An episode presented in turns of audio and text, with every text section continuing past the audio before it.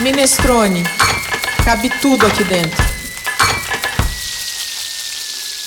Muitas vezes confundidas com as agências de publicidade e marketing, as assessorias de comunicação ou de imprensa são fortes aliadas de empresas e personalidades para atingir o seu público-alvo, transmitindo uma mensagem que contribua para o sucesso de seus negócios. Quando se trata da área de gastronomia, como em vários outros segmentos de mercado, há especificidades que devem ser levadas em conta para a realização de um resultado satisfatório para o cliente. Mas como se define uma estratégia de comunicação em gastronomia? Qual é o papel do assessor de comunicação dessa área? O que na comunicação dessa área é tão diferente das demais a ponto de exigir profissionais especializados em gastronomia? Esse é o assunto do podcast Minestrone, o trabalho do assessor de comunicação em gastronomia.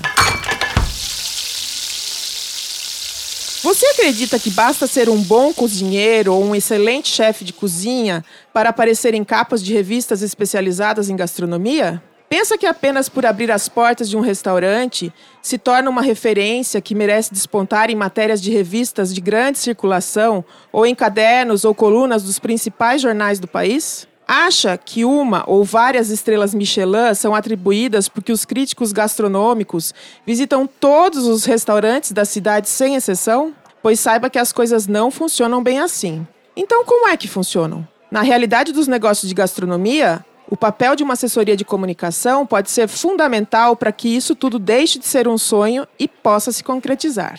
Bem-vindos, ouvintes do podcast Minestrone. Eu sou a Cláudia Violi, jornalista e cozinheira, e é uma alegria abrir esse episódio, em especial porque ele se trata de um tema que me é pessoalmente muito caro, apesar de bastante familiar: o papel da assessoria de comunicação no universo gastronômico. Para quem não sabe, eu já trabalhei como assessora de imprensa e hoje, poder falar sobre como se pensa uma estratégia de comunicação para tantos produtos, serviços, personalidades e novos negócios que envolvem a gastronomia como um setor da economia, com gente tão conhecedora do mercado e do assunto, é uma imensa satisfação. Mas eu precisava dividir essa alegria com alguém mais, né, Andréia? Sempre, Clau. É, a Andréia Faltin, que está comigo aqui nessa dobradinha hoje. Você vai bem? Eu vou muito bem, muito feliz de estar aqui e muito feliz de trazer esse tema que é tão importante para o sucesso de quem quer entrar nesse mercado. Vamos tentar desmistificar o que ou quem está por trás do sucesso de muitos restaurantes e chefes de cozinha? É, hoje a gente não pode esquecer que a gente tem muita informação rolando, então a gente levantou alguns dados aqui. É, só de programas de televisão de rede nacional, produção nacional e internacional, a gente tem mais de 60 programas, revistas impressas para falar das com mais nome, falar em 30 em média. A gente está falando de publicações de feiras, de eventos e também revistas só da área de gastronomia, 30. Então é muita coisa. Isso sem falar nos sites da internet, que né, é, sem curadoria ou com uma curadoria bacana. A gente tem também todas o, todos os cadernos de jornais. Hoje todos os grandes jornais têm um, um caderno de gastronomia. Sem falar em YouTube, influencers, né? A gente tem uma, uma rede digital, uma mídia digital é, muito influente que faz toda a diferença e para atender todas as diferentes formas de informação que a gente tem, a gente tem esse crescimento do setor de assessorias de comunicação. Eles podem ser terceirizados ou mesmo internos, mas eu acho que em gastronomia é mais comum terceirizado. É, as meninas aqui vão contar para gente. E para entender um pouquinho mais, a gente trouxe duas feras desse mercado para falar com a gente. Para nossa roda de conversa sobre o papel das assessorias de comunicação em gastronomia, estão aqui conosco a Deni Bloch, da Deni Bloch Comunicação. Como vai, Deni, querida? Obrigada pelo convite, amando isso estar aqui. Ah, é muito bom ter você aqui também. Obrigada. Você não sabe como eu torci para você poder vir. Ah, que legal. E a Patrícia Moll, que é assessora especializada em restaurantes e esteve à frente da Coentro Comunica até 2019, não é isso? Muito prazer, muito bom ter você por aqui. Patrícia, a gente não tinha se visto pessoalmente, é uma alegria. Obrigada, estou muito feliz também e adoro podcast. Ah, então vocês vão depois divulgar para bastante gente esse nosso podcast, hein? Com e certeza. Sabe, e sabe por que é tão legal a gente estar tá aqui? Porque o nosso trabalho ele é sempre muito de bastidor. A gente está sempre por trás de um trabalho e, e faz um trabalho muito invisível, mas na verdade todas as agências fazem um trabalho bem poderoso. né? Porque Então aquele preâmbulo todo que eu fiz tá certo, né? tá super certo. Nossa, ah, visão então tá bom. perfeita do mercado. Bom, é um prazer mesmo ter vocês duas aqui. É, E deve ter vários ouvintes se perguntando por que, que em gastronomia a gente tem que se preocupar com comunicação, com imprensa. De que interessa isso é, para quem tem um restaurante ou um empório, ou talvez para quem lida com ingredientes farm to table? Pelo fato de muitas pessoas não saberem ou talvez não entenderem que ligação tem uma assessoria de comunicação com esse tipo de atividade e com muitas outras que dizem respeito à gastronomia, é que a gente convidou a Dani e a Patrícia para esclarecer um- o papel do assessor de comunicação. Eu acho super legal vocês estarem aqui, porque eu concordo completamente que é uma função um pouco invisível, né? E de vez em quando a gente pergunta, "Ai, por que tem alguns restaurantes que ficam no fundo da nossa mente? A gente tem essa vontade de conhecer. Por que, que tem um ingrediente de uma marca específica que eu quero comprar? E é muito do que vocês fazem, né? Eu acho que vocês poderiam, vocês contarem um que é um pouquinho esse papel da assessoria. Olha, eu acho que não adianta a pessoa fazer um trabalho incrível e ninguém saber. Então, acho que nesse, nessa medida que a comunicação ela é, um, é um dos pilares do sucesso de um negócio. Então, o cara faz um trabalho lindo, seja uma doceria, um restaurante, um chefe, um uma cafeteria, ou o que quer que seja, mas as pessoas não têm acesso à informação do que ele está fazendo ali dentro. É difícil elas saberem, né? Antigamente você tinha muito alguns veículos que tinham o poder, a, a condição de estar na rua, de fuçar. Eu lembro de uma época que jornalistas é, é, viam a obra, entravam, queriam descobrir antes de abrir para dar exclusiva. E hoje as pessoas perderam muito também essa condição no jornalismo. As pessoas estão enlouquecidas, sobrecarregadas, as redações estão muito pequenas, elas não têm mais condição de estar a campo, de estar saindo a campo.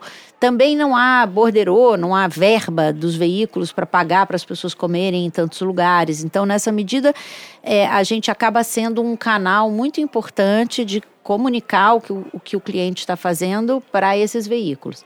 Também porque eu acho que, que é muito amplo o que a gente pode fazer para um, um cliente. Então, é, não basta uma Veja descobrir, um Estado descobrir, existem milhões de veículos, porque uma Veja não faz a diferença. Pra, né? Uma inserção é importante, mas ela sozinha não, não, não muda a vida. Antigamente também é uma coisa que mudou muito ao longo dos anos. Uma inserção numa Veja ou num Estado nossa, ou numa folha, enfim, não quero ser injusta com ninguém, ninguém é mais importante do que ninguém, mas eu acho de fato que fez muita diferença na audiência. Você antigamente saía com uma comida na, na Veja e aquilo vendia horrores, e o cara tinha que se preparar no estoque, não tem mais essa, esse impacto todo. Né? E, em contrapartida, você tem um monte de é, veículos que são relevantes e que também as pessoas estão muito no Instagram e as pessoas estão muito na internet. Então você tem que alcançar muito mais veículos para você fazer a mesma, você ter o mesmo impacto. Você acha que aumentou muito o trabalho do assessor, Patrícia? Eu acho que mudou o trabalho. Eu acho que a gente também foi, foi importante para a gente renovar os nossos mailings e tentar entender o impacto de cada veículo, como a Dani falou. Antes você saía numa vejinha, numa folha e você às vezes ficava meses cheio sem precisar se preocupar com outras inserções. Então era um outro ritmo de trabalho, né? O cronograma era um pouco diferente. E agora tem que estar em tudo. Um dia na Veja, no dia seguinte no site, no dia seguinte no blog, no dia seguinte no Instagram, no dia seguinte no post de não sei quem. Tem que estar movimentando o tempo todo. E não só clipping, né? Acho que a gente faz assessoria de imprensa, mas é um trabalho de RP que quando a gente está conversando com as pessoas e falando que existe, você precisa conhecer, a pessoa pode nem ter o tempo de ir, mas vai ficar na cabeça dela, ela vai comentar com alguém, aí alguém vai, che vai chegar. Então, assim, é um trabalho que vai além de inserções de notas na imprensa. O que mais, além das notas da imprensa, vocês acham que hoje é importante? Nossa, é muita coisa. Tá com tempo? Não, a real é que a gente faz de fato é, um trabalho de relacionamento. O trabalho Sim. de assessoria, ele não é só imprensa, ele vai muito além da imprensa. É um trabalho de relacionamento com os mais diversos meios tanto com a imprensa que vai publicar e impactar o público, como direto com públicos uhum. diferentes. E aí tem mil ferramentas para se atingir esse objetivo. Você também faz, muitas vezes, as, as, agências fazem as redes sociais dos próprios clientes, de modo que você também é a sua mídia.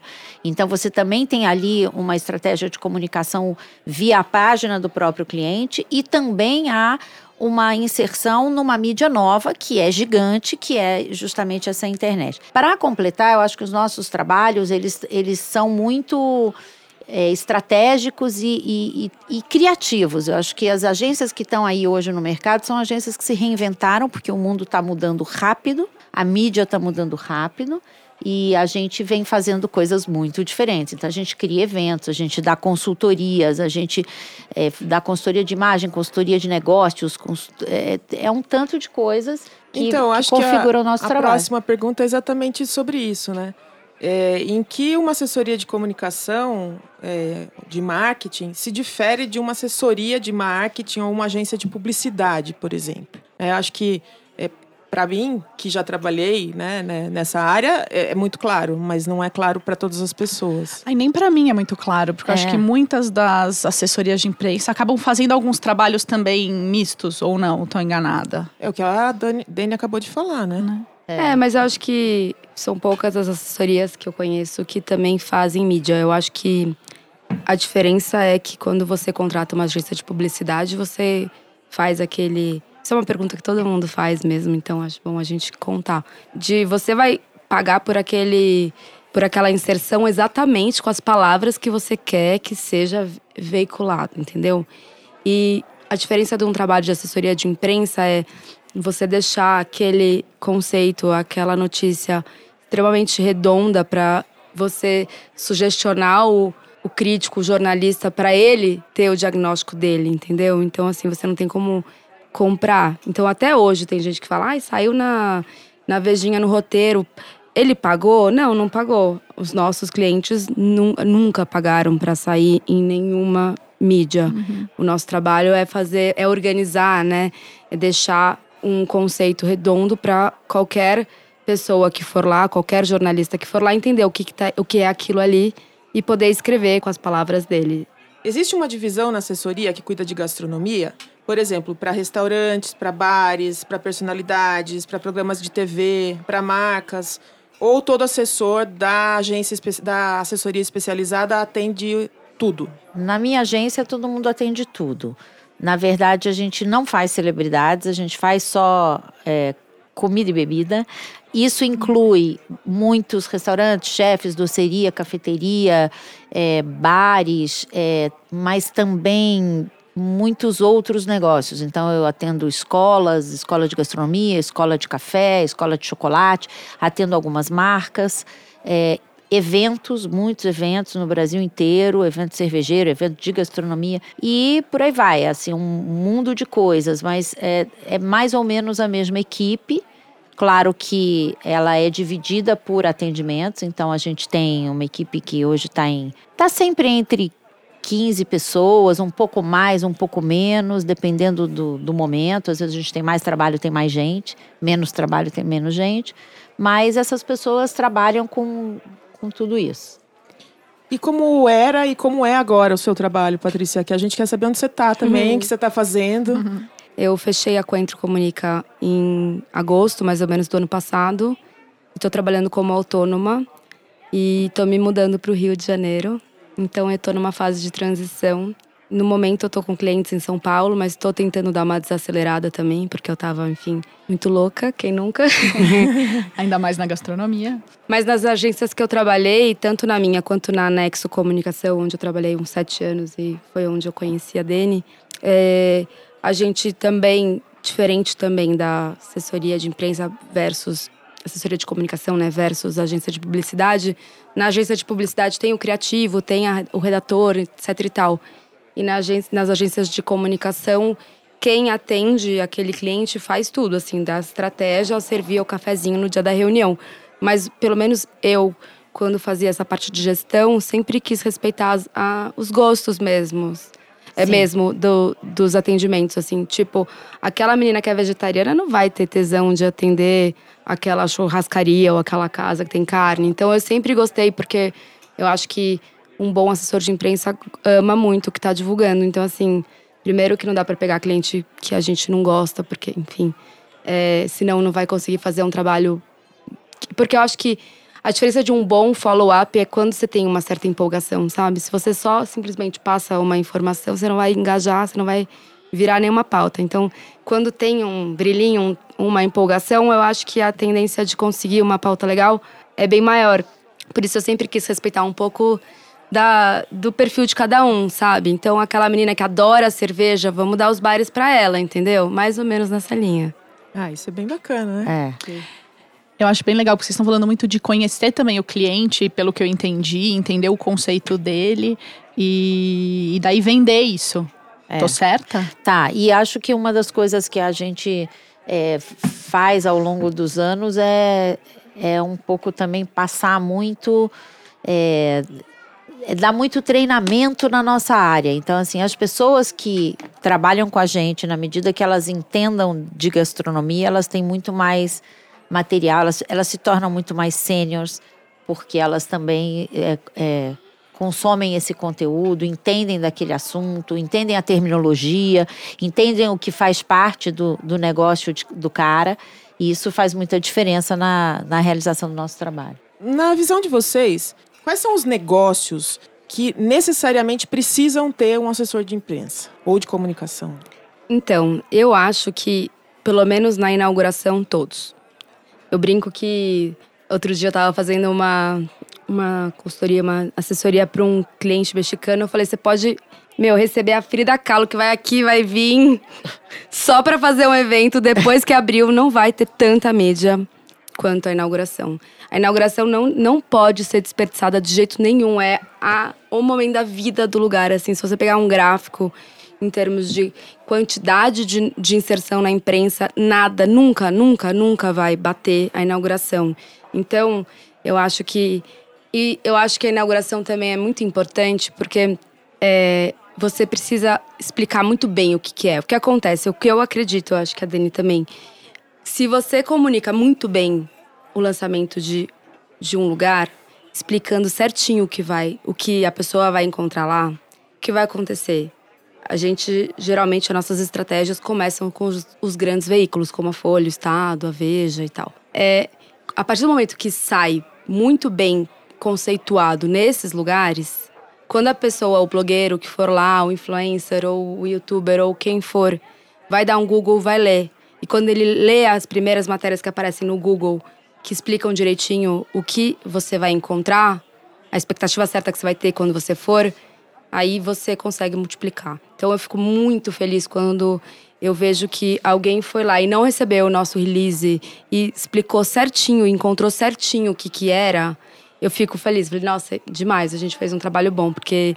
É, Uma mídia leva a outra também. Porque daí vai irradiando, entendeu? E aí esse é um trabalho que eu acho que é o trabalho mais estratégico de todos, assim. É muito mais difícil depois, quando você fez um lançamento que não foi muito bem divulgado e a pessoa não sabe o que, que é, não sabe o que vai encontrar, é muito mais difícil de você fazer um rebranding ou tentar é, fazer um, um, novo posicionamento, sabe? Então é mais fácil, assim, para mim, claro, todos os, todos os restaurantes deveriam ter assessoria de imprensa, mas assim, entendendo a, a realidade do país, eu acho que se for um restaurante pequeno, que eu também adoro trabalhar com restaurantes pequenos, é, fazer um bom trabalho de conceito no começo, com uma boa divulgação, que seja por três, quatro meses, e de repente voltar depois de uns seis meses falando, ah, agora eu quero fazer uma ação, vamos pensar alguma coisa interessante, criativa, vamos fazer, nossa, eu quero fazer uma festa junina legal, quero fazer uma, uma Páscoa uhum. incrível, enfim, ou mesmo qualquer outro evento que a gente possa criar junto, é melhor que venha quando puder do que ter uma assessoria fixa se for nesse, nesse caso, assim. Mas se desse, obviamente, eu acho que o máximo. Tene, o que você acha dessa história? Eu acho. Eu também acredito muito no trabalho de comunicação é, como algo que constrói imagem e que ajuda, alavanca os negócios. Eu não tenho nenhuma dúvida que a gente uhum. favorece muito um, um, com um bom trabalho. O que a Paty falou é super verdade. Assim, acho que tem um pedaço que é você compreender quem é aquele cara e contar a história certa. Né? E, e, dentro do que ela falou, olha só que interessante.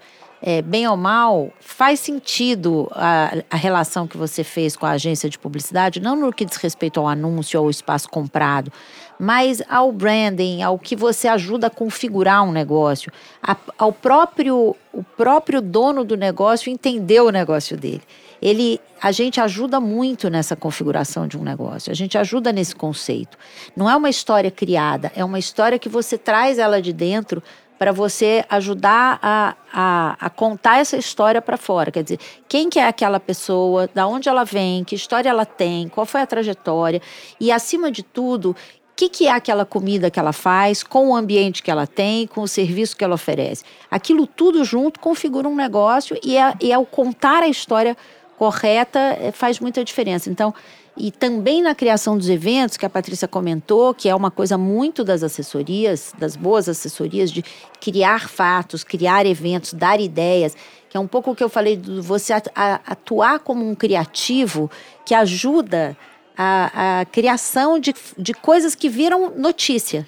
É, dá a sensação um pouco, pelo menos para mim, que o assessor tem a função de é, traduzir até para o próprio cliente Exato. aquilo que uh, talvez ele não saiba comunicar. Exato. É porque o cliente, muitas vezes, aquele chefe de cozinha, ele está na cozinha, ele está muito preocupado com entregar aquele almoço ou e tal. E aí falta alguém com um olhar um pouco mais estratégico para ajudar a organizar.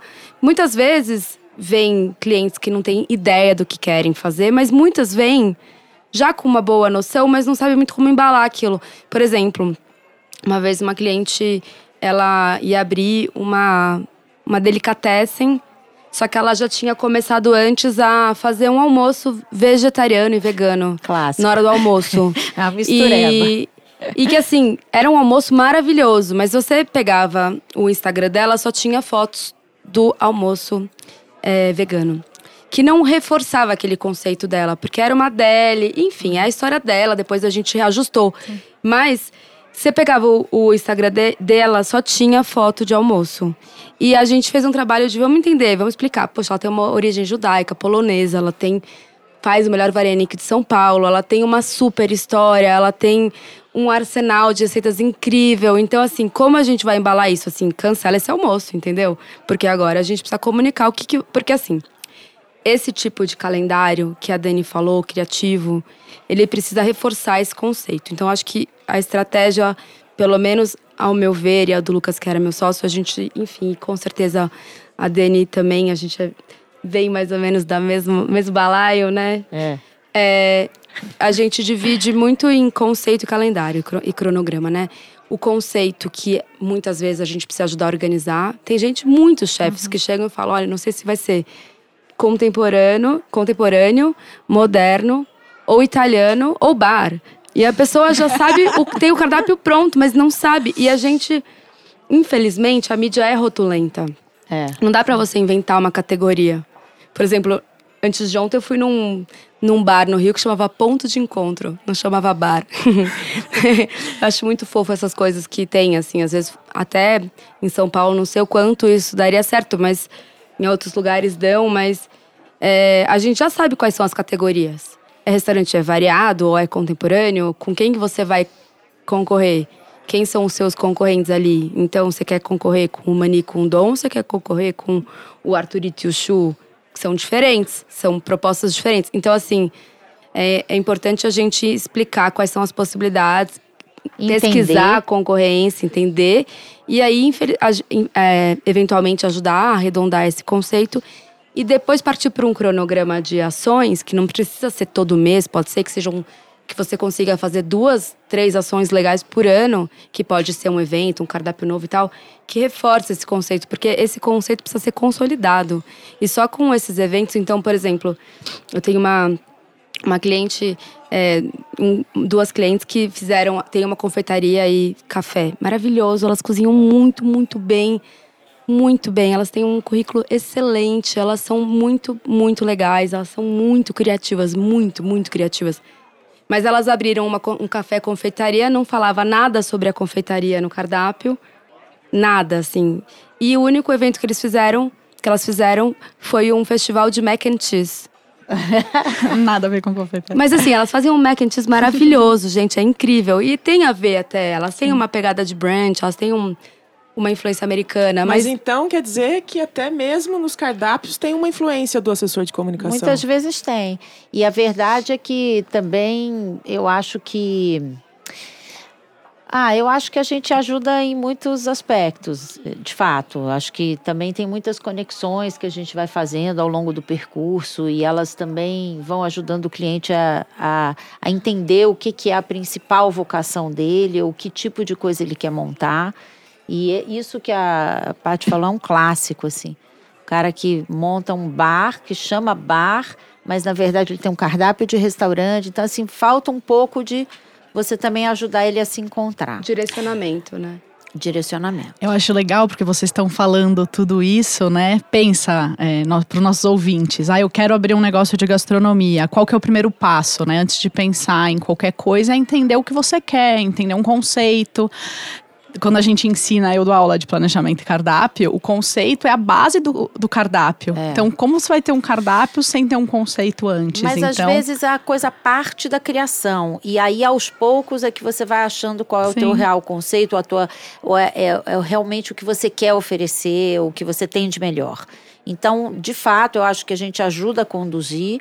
Assim como essa- essas criações, de, muitas vezes só chega para o jornalista que vai acontecer uma coisa de tal data, tal data. Essa data também foi criada por nós e ela está ligada à antecedência necessária para você entrar no veículo, a foto que você precisa fazer para você poder ter uma foto para cada veículo. E o, hoje- per- e o perfil do veículo, né? Desculpa te. Imagina. E o perfil do veículo também, porque tem cada, ve cada veículo, a gente sabe o que, que o paladar gosta, a gente sabe o que, que a vejinha gosta. Quer dizer, a gente Exato. tem um Intui, pouco né? de experiência. É, enfim, não temos certeza, mas a gente sabe, olha, isso vai ser a cara daquele jornalista, sabe?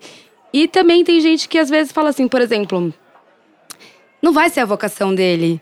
É, trabalhei com uma, uma confeitaria por muitos anos que queria muito sair no paladar e chegou a fazer uma vez um, um chocolate, um ovo de Páscoa com cacau do sul da Bahia, numa variedade super diferente e tal. Mas não era a pegada dela. Ela gosta de doce muito doce mesmo, com leite E condensado. tudo bem. É Sim, isso que é a cara dela. É a né? cara dela, é a vocação. Tem Só que ela- espaço para todo mundo. Tem, né? é. Outra coisa também é que a gente está falando muito de estado folha e veja e o nosso universo vai muito, muito além disso, né? Então, assim, o fato de você trabalhar, você ser uma assessoria de gastronomia, trabalhar com clientes de gastronomia, não significa que você só mire em, em veículos especializados, né? A gente, às vezes, é, é, aliás, às vezes não, a gente sempre busca é, esse básico, que é muito importante, mas também sair em revistas femininas, masculinas, de bordo, de turismo, é, falar um pouco de negócios. É, é um mundo de editorias e, e lugares onde você pode encaixar e comunicar ali o. É, essa era uma das minhas dúvidas que eu sempre tive. Quando se trata de assessoria, a gente tem a mídia mais formal e também essa mídia que é um pouco de influencer da, da internet. Como lidar? Vocês lidam com ambas? Devem ser estratégias muito Lógico, diferentes. é. Como que funciona? Eu acho que não tem é, nenhum. Primeiro, houve aí uma enorme discussão sobre os influenciadores, muita, muito incômodo por parte até de jornalistas, porque muitos vieram de um, de um outro lugar, né? Não são necessariamente pessoas formadas no jornalismo. Tem gente que virou influenciador e era food. E aquilo é de verdade mesmo. O cara gostava de comer, postava tudo que comia, cresceu a audiência dele, ele virou um influenciador e ele de fato influencia pessoas. E tudo bem, ele, ele é um canal, ele é uma mídia. Como muitas pessoas que não são, que não vieram do jornalismo e, e viraram uma mídia. O quanto são bons, são ruins, claro que faz parte também do nosso trabalho a gente fazer um pouco essa análise, mas a- acima de tudo, há jornalistas ruins e bons também, como em tudo, como a chefe bom e ruim, como a músico bom e ruim, gente, a todos os profissionais, em todas as áreas, a gente boa e ruim. Não se trata disso. Acho que o que é importante é que eh, não é uma mídia desprezível, muito pelo contrário. Aliás, é uma mídia que merece muito eh, olhar para ela. É a nova mídia. Não, e para quem já está trabalhando com isso, né, é, é um aprendizado, porque é, eu eu tô mais próxima da sua idade do que da sua. Então, eu imagino que, para quem está na linha de frente e foi tendo que aprender a lidar com essas novas formas de fazer, foi um super desafio. Né? Porque você tem que aprender a lidar com a influência, porque ele é influencer, ele vai influenciar pessoas. E se seu cliente vai ter um benefício com isso, você tem que aprender a lidar com ele. É. Teve uma eu... vez que é, a gente fez a inauguração de um bar bem simples e bem descolado, bem jovem. E no mesmo dia saiu a capa do Guia do Estado, né? Na época, Divirta-se, e saiu em dois blogs muito bons. É, acho que era o Gastrolândia e, do, e o Marcelo Katsuki. E aí esse dia eu fui no bar e tava lotado, lotado, lotado, assim, completamente lotado.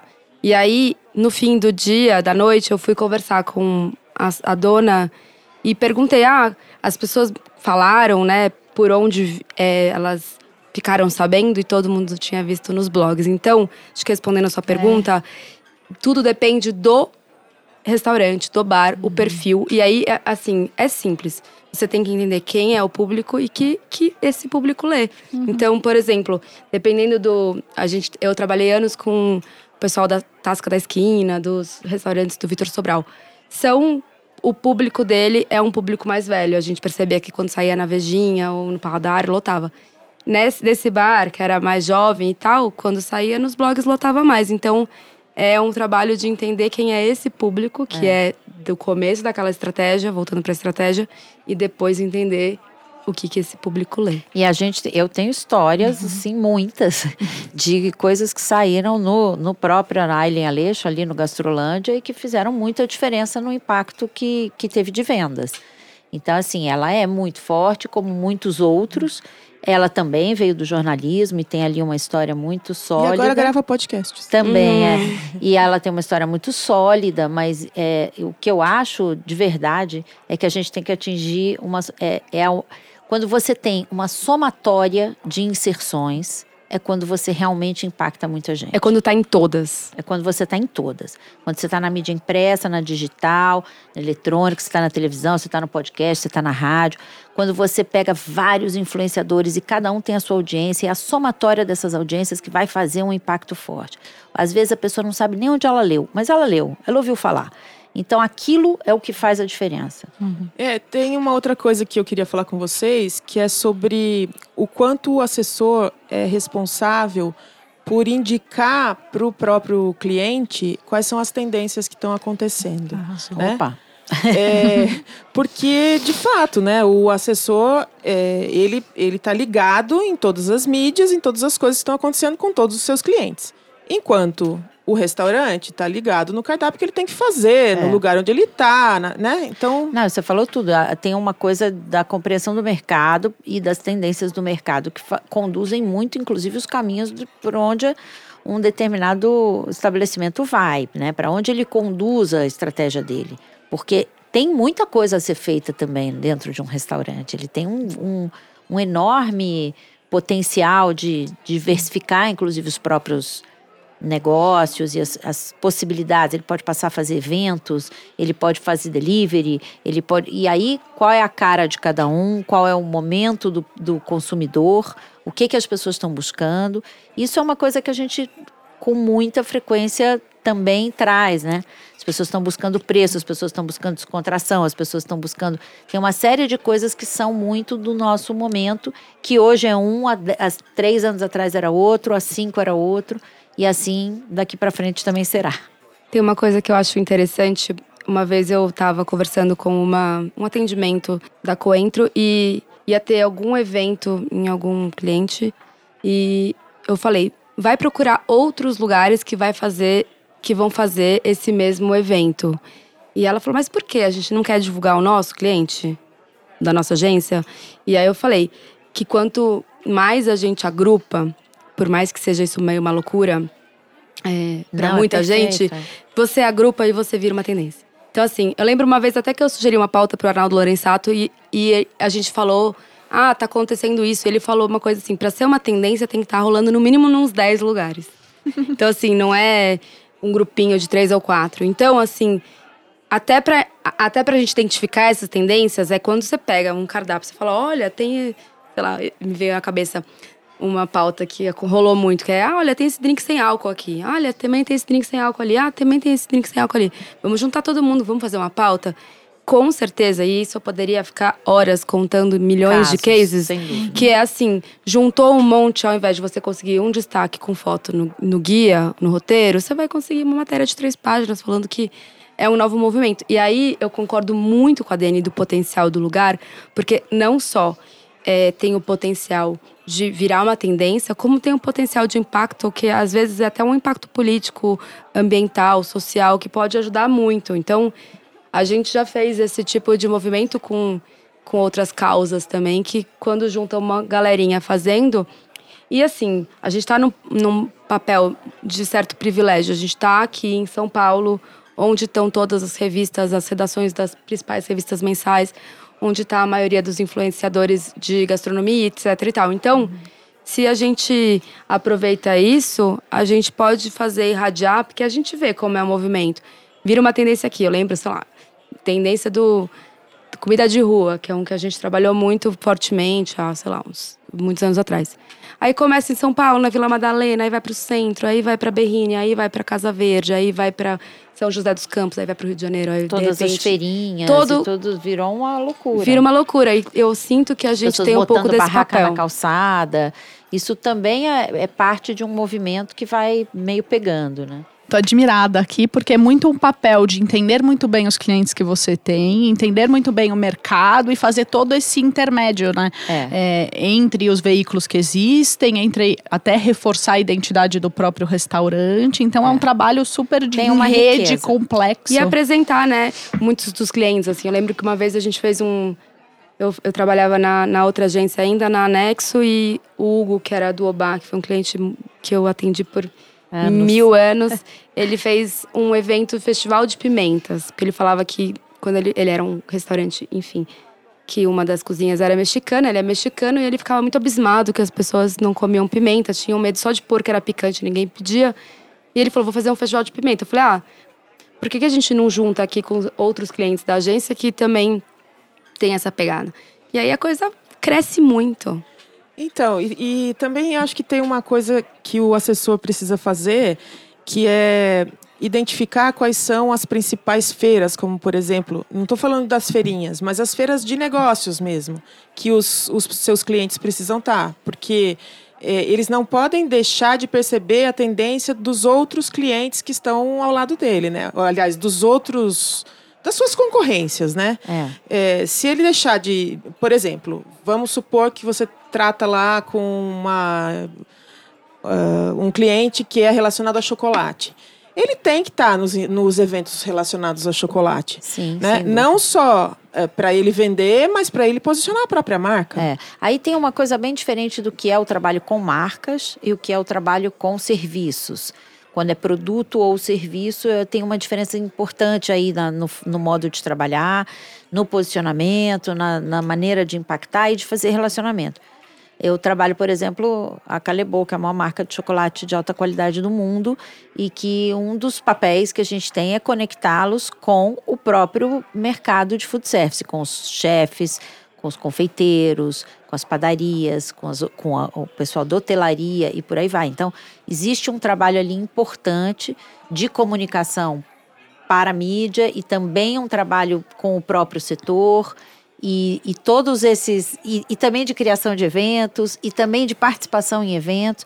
A questão da participação em eventos ela é muito importante para muitos é, clientes, também para os chefes, que aí entram outro tipo de eventos, né? O Mesa São Paulo e o Mesa do Brasil inteiro e o Taste e, e todos os outros que também são importantes de pessoal estar. Eu acho que tem uma coisa importante de da estratégia, voltando para ela, é, eu acho que um dos trabalhos que a gente faz é pensar em como e o que que aquele cliente, aquele chefe vai virar uma referência.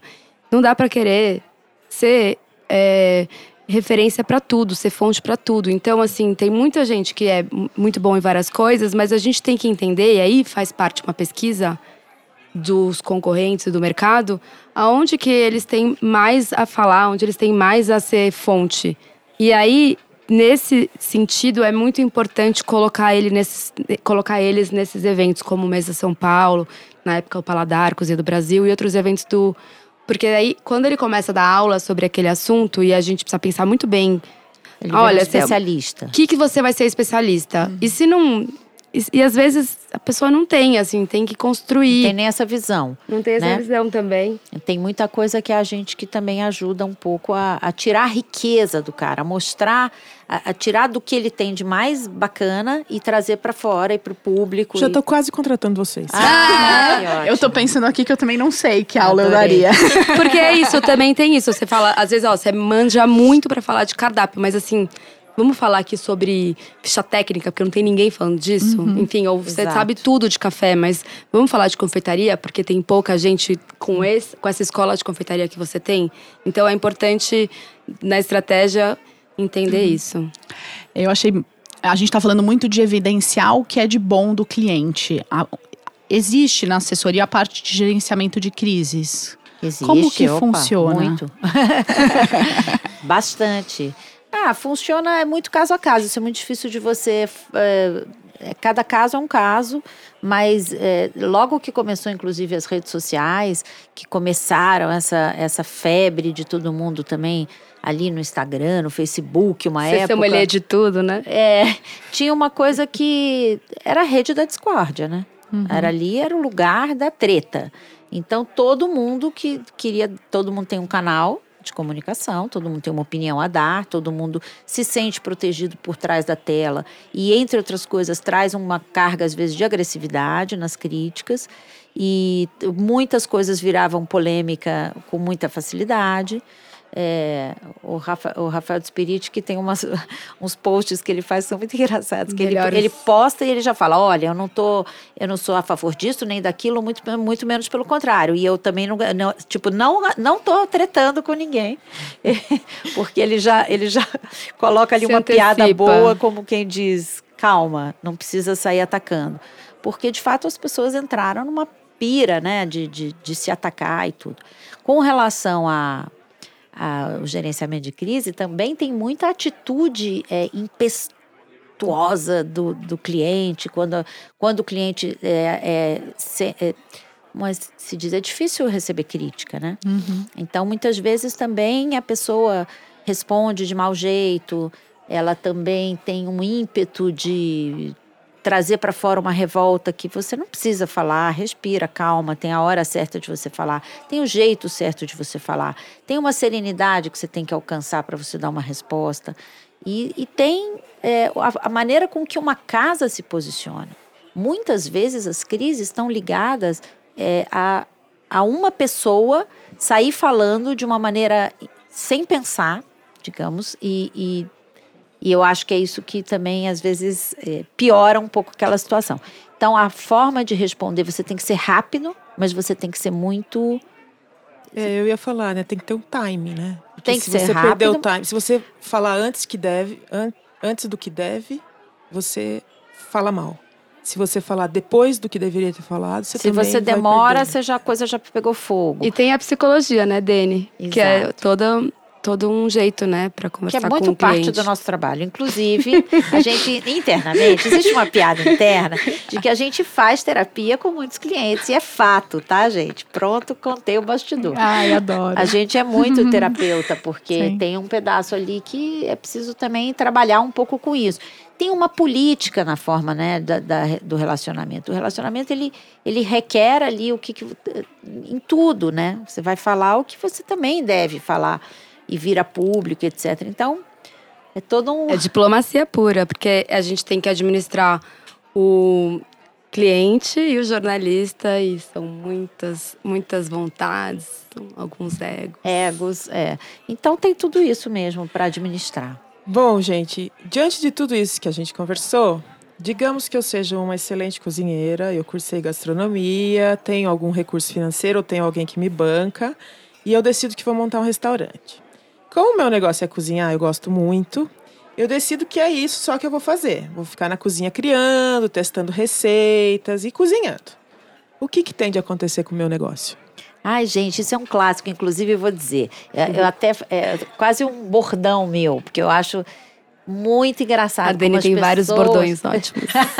Quando a gente vê, é muito comum você ver uma pessoa colocar uma grana, um tempo e uma energia numa obra e aí você põe o seu menor, melhor forno combinado, a melhor coifa, o melhor fogão, Todo o melhor dinheiro que cozinha, guardou. todo o dinheiro da vida e aí puxa, não sobrou dinheiro para comunicação. Aí depois eu faço. Aí entra naquilo que a Paty falou, você perdeu o timing, porque a hora é um pouco antes da inauguração.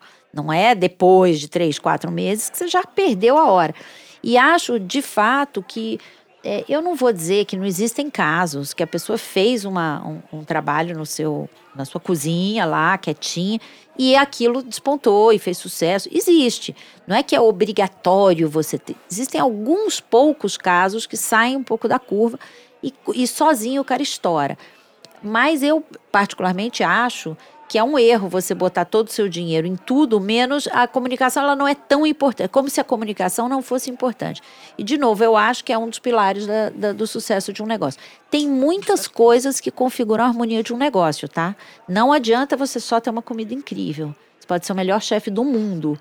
Se você tiver alguma inadequação entre a comida que você serve, o preço que você cobra, o ambiente que você oferece, O bairro, né? o bairro que você está, a forma com que você, é, o serviço, hospitalidade, as pessoas esquecem de muitos fatores que são importantes para o sucesso de um negócio. A gente falou muito como é importante. Pra mim, uma dica para quem vai abrir negócio é separe o dinheiro da comunicação. Entendido. Mas e se eu já tenho um negócio e eu realmente não tenho grana para ter uma comunicação, é, uma assessoria? Que dica de comunicação você daria para essa pessoa? Eu acho, eu vou voltar para sobre a questão do conceito. Eu acho que você tem que ter um conceito redondo para começar. Tipo, todo mundo tem que entender o que, que tem lá. E aí tem que estar claro pro dono no Instagram, no Facebook, no cardápio, em todos os pontos de contato, a pessoa tem que entender o que ela tá fazendo lá. Porque daí, e aí eu, eu respondendo também um pouco a sua pergunta, eu acho que eventualmente algumas, algumas casas podem ir bem sem, sem comunicação, mas são geralmente um- lugares que têm um conceito fácil e que são a coisa certa no lugar certo, porque às vezes é ah, aquele bairro não tinha nada disso ainda, ou o preço é muito bom, ou, ou o serviço é muito gostoso, muito atencioso. Porque realmente eu acho que sempre, quase sempre, precisa olhar para isso. O que eu ia falar é parecido com isso, mas um pouco diferente. Acho que assim, faz o melhor que você puder em todos os pedaços que configuram ali o teu negócio. Quer dizer, você tem que ter o melhor comida, o melhor serviço. é, e acima de tudo, e a melhor administração, porque a administração errada também de- derruba um negócio. Muitos restaurantes que abrem e fecham, e também às vezes por falta de uma boa gestão né, daquele negócio. E acho que algumas coisas você então tem que se, se encarregar. Fazer boas fotos, fazer post, comunicar, é, cuidar minimamente de contar para as pessoas quem você é. É, e, e também de tentar ao máximo impactar todas as suas redes de relacionamento. Convida os seus amigos, convida a sua família, convida os amigos dos amigos. Sem miserê. Convida. Ótimo, Exato. muito bom. Adorei. Obrigada pelas dicas. E para você que está nos ouvindo, acesse a nossa plataforma na internet, minestrone.com.br. Lá você vai encontrar informações sobre os nossos outros podcasts. Se cadastre, que a gente tem muito assunto para conversar sobre gastronomia. Minestrone é um site onde cabe tudo, tudo que tiver a ver com comida e bebida. A gastronomia é amplamente tratada. Acesse, você vai se surpreender.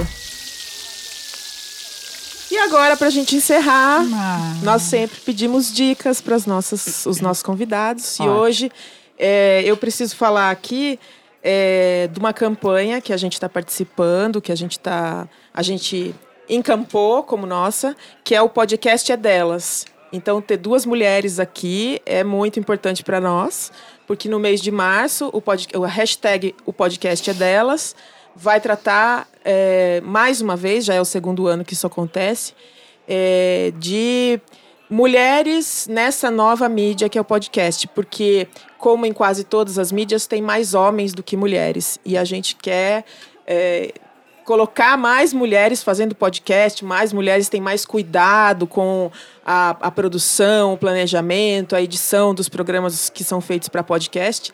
Então a gente se encampou. Hashtag o podcast é delas. No mês de março a gente vai estar com essa, hashtag. E aí, esse programa especificamente, esse episódio, vai ser divulgado para o Brasil inteiro a partir da hashtag podcast é delas. Arrasou. Uhul. Adorei fazer Ainda- parte. Então vamos lá, uma dica. Olha, eu podia também dar muitas dicas. É, sobre podcasts, eu diria que para o pessoal da gastronomia tem um podcast da Renata Cruz, da Recruz, que chama-se Foodse. Agora tem o da Aileen, que você comentou. Mas eu queria dar uma dica sobre evento de gastronomia, que eu faço Mesa São Paulo, que eu sou super apaixonada, que acontece no mês de outubro, e que tem um congresso internacional de gastronomia, que é o Mesa Tendências, e que eu acho sensacional. E se eu puder falar mais uma, eu acho que todo mundo devia assistir Chef's Table, porque também é um, um mergulho no universo da gastronomia de uma maneira muito linda, muito rica, muito poética e muito é, enriquecedora, inspiradora, exato. É bem editado, né? É Muito bonito, lindíssimo, né? é um lindo negócio demais. maravilhoso. Esse ano vem a Dominique Crem para o Brasil e ela tem um chef's table muito legal. Vale a pena ver, vale a pena ir. Muito bom. Ai, Patrícia. que delícia. Então, eu vou dar uma dica que mudou minha vida mesmo e foi graças a Denizinha aqui, Ah. My Love, que é o que me ajudou muito nesse. Eu sempre trabalhei com gastronomia, sempre gostei muito, mas que realmente me transformou foi participar de um movimento social da área gastronômica. Eu entrei no Slow Food faz mais ou menos uns cinco anos e pouco, e realmente foi transformando assim cada coisa, sabe? Eu fui a algumas comunidades que o Slow Food protege, ajuda. Uma de mel, uma de pinhão, uma de mel nativo, uma de pinhão, assim, eu voltei assim, Mexida. flutuando, assim, mexida demais, assim. Porque eu acho que você ir ao produtor, você conhecer, você sair da sua bolha, sua pequena bolha aqui, nossa pequena bolha, é, acho que é algo que realmente abala as estruturas e faz você repensar tudo. Sua dica, Andréia. Minha dica de hoje vai ser acesse o site A Vida no Centro. É uma plataforma, é um site, né, que vem dicas de e muitas delas de gastronomia, de bares, é, no centro de São Paulo. Eu acho que vale a pena. A gente teve a, a honra de estar com os autores do site aqui no podcast. Então, se vocês quiserem já ter uma palhinha antes de entrar no site, escute esse nosso pod- podcast sobre restaurantes e bares no centro. Mas não deixe de aceitar, acho que são boas dicas para o final de semana sempre. E eu também tenho uma dica. A Dani já eh, deu um spoiler dela, que é o novo podcast da Eileen Aleixo. Eh, ela é muito reconhecida pelo Gastrolândia, faz um trabalho sensacional. Eh, o Minestrone se inspira no trabalho da, da Gastrolândia, acho que é, é lindo o trabalho dela. E o podcast dela se chama Vice Food. Acho que vale a pena conhecer, porque é novo e eu realmente acredito no coletivo, como a Patrícia falou.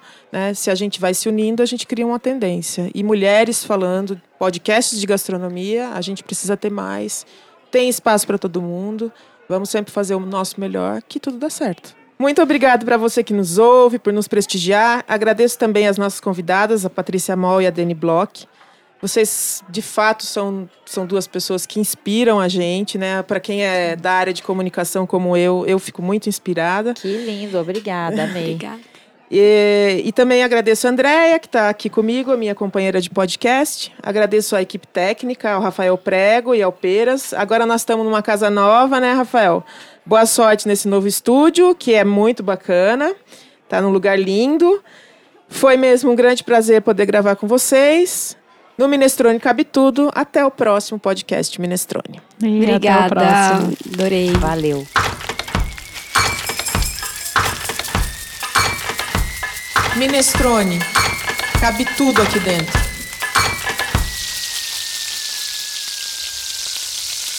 Esse podcast faz parte da campanha O Podcast é Delas 2020. Conheça outros episódios procurando pela hashtag nas suas mídias sociais e incentive mais mulheres a fazer podcast.